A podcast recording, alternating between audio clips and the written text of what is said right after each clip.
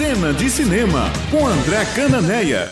Bom dia, André. Seja bem-vindo nessa sexta-feira pós-indicação do Oscar 2020. É isso, Ivna. Bom dia, bom dia, Ulisses, bom dia, Gi, bom dia, Maurício, bom dia, Helena.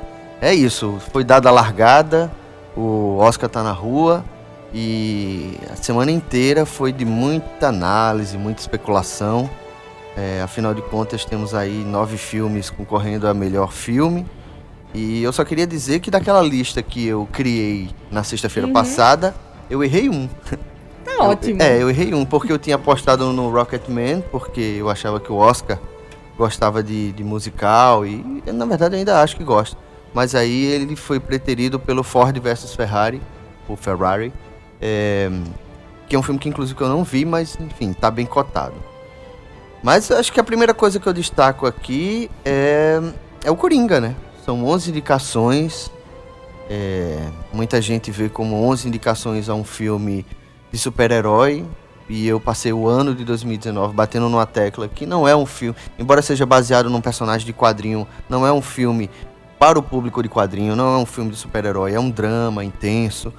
E ele, ele levou 11 indicações, incluindo aí melhor filme, melhor diretor pro Todd Phillips e melhor ator Joaquim Fênix, que tá todo mundo apostando as fichas de que vai levar o Oscar.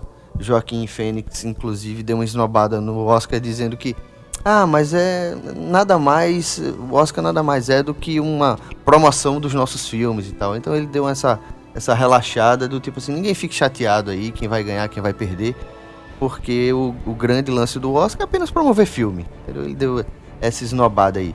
E o curioso é que se ele ganhar os 11 Oscars, né, se ele ganhar os 11 prêmios, ele vai se equiparar a Ben-Hur, que ganhou 11, é, Titanic, que ganhou 11, e O Senhor dos Anéis, O Retorno do Rei. Só que eu, eu, particularmente, não boto fé que ele vai levar os 11. Eu acho que, hoje em dia, assim, o termômetro do Oscar mostra outra coisa. A gente, só para recapitular, no ano passado, não faz muito tempo, o, o, o Roma e a favorita despontaram como os, os, os maiores indicados. Roma teve 10 indicações, levou 3. Hum. E a favorita teve 10 indicações, levou só melhor atriz. E quem acabou ganhando o melhor filme foi Green Book, que era meio que um, um, um ponto fora da curva, era meio que um azarão.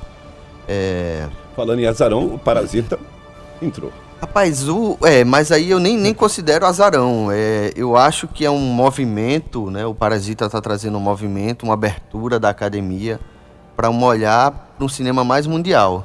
Parasita é um filmaço. Gostaria de dizer que assisti Parasita. Ah, e aí? As sessões do Cine Banguê, inclusive, lotadíssimas. Lotadíssimas. Sempre a fila imensa e nem todo mundo consegue espaço, Isso. consegue entrar na sessão. Então, muitas pessoas que estavam no dia que eu fui assistir já tinham tentado assistir outros dias, então eu cheguei bem cedo, fiquei na fila mesmo. E Isso. adorei o filme. Faz a gente pensar realmente. É, assim. eu gosto muito da construção que, que, ele, que ele propõe ali.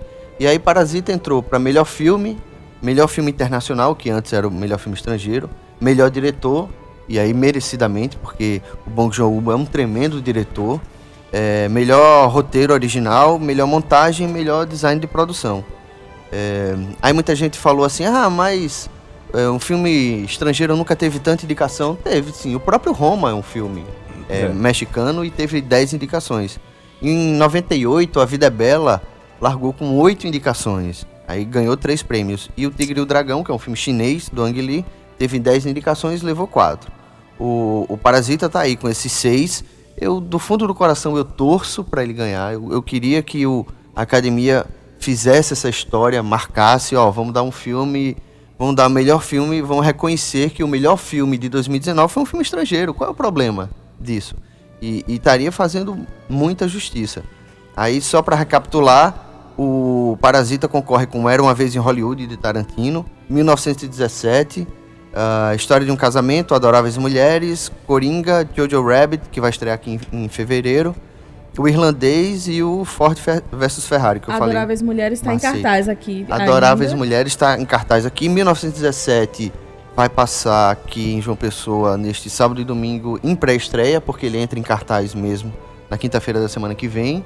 E é um filme que está tá sendo muito aguardado porque é um filme que está ganhando prêmios. Na verdade, é um filme que, para mim, ele apareceu em meio aos prêmios, né? O Globo de Ouro, o Prêmio de Sindicato. Até então ele estava meio adormecido ali, de repente as pessoas, ah, um grande filme de guerra, um plano sequência, magistralmente dirigido. Então é, a expectativa está sendo bem grande aí para ele. Ah, depois do Coringa, que tem 11 indicações, é, a gente tem Era Uma Vez em Hollywood com 10 indicações, 1917 com 10 indicações e o Irlandês com 10 indicações. Boa parte dessas indicações, é, aquelas categorias técnicas. O que, é que eu, o que é que eu vejo aqui?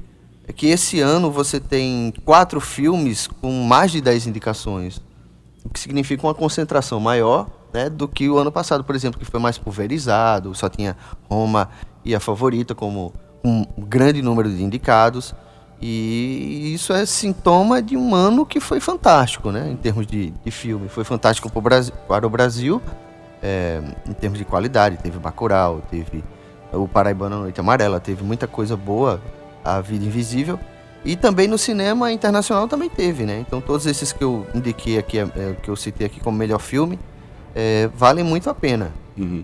Bom, ter que falar agora, de, é impossível não falar de Democracia em Vertigem, indicado que também gerou um burburinho muito intenso desde, desde a da indicação, alguns desqualificando e outros reconhecendo o belíssimo documentário que foi feito. Eu assisti o filme, achei, achei o documentário, achei muito, muito dentro de uma realidade que foi posta, que nós vivemos, todos nós vivemos, mas teve as repercussões um aspecto, um aspecto político, né, no aspecto político, e outros que desdenharam, enfim, por, por, outros motivos que não vale a pena citar aqui. A pergunta que eu faço em relação à escolha, porque assim, o filme que representaria o Brasil passou por uma escolha, uma votação, Bacurau e A Vida Invisível como Democracia em Vertigem chegou a ser indicado? Como o documentário chegou? É, o essa escolha do país é sempre para uma única categoria, que é o de filme internacional. Então, o que, é que a academia faz? Cada país elege o seu indicado e, e os votantes vão escolher ali os cinco que, que, se, que, que enfim, chegarão, né, que tem potencial para tirar um vencedor.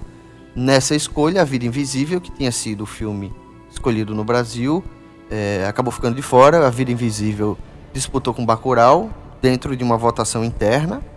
É, acho, não sei se foi realizada pela não, acho que Ancine não, mas foi uma, uma votação interna das pessoas ligadas a cinema.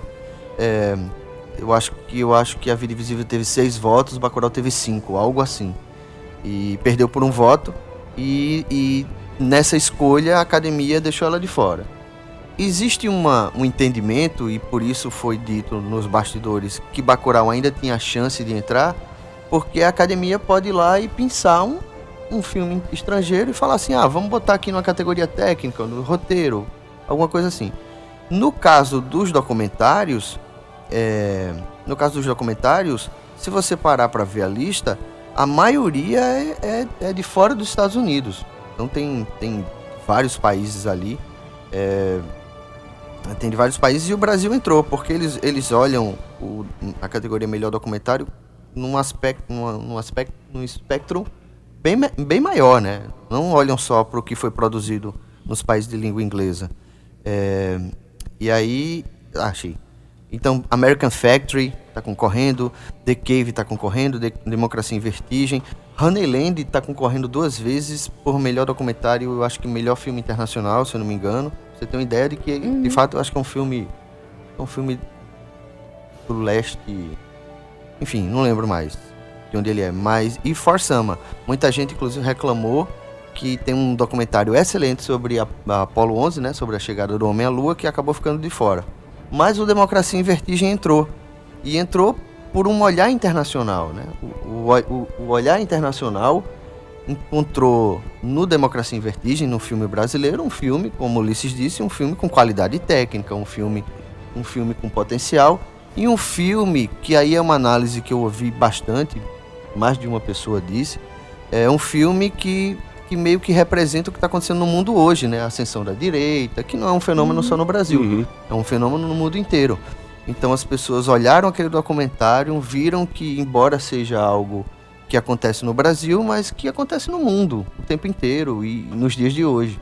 E, e o bom é que tem ali, é, é uma questão muito pessoal da, da Petra. Né? É uma, a história da Petra, né, dos pais, Isso, é, o- né, e perpassando um momento que o Brasil viveu e que o mundo vive. Por isso esse- É, essa repercussão. O Democracia em Vertigem é muito claro.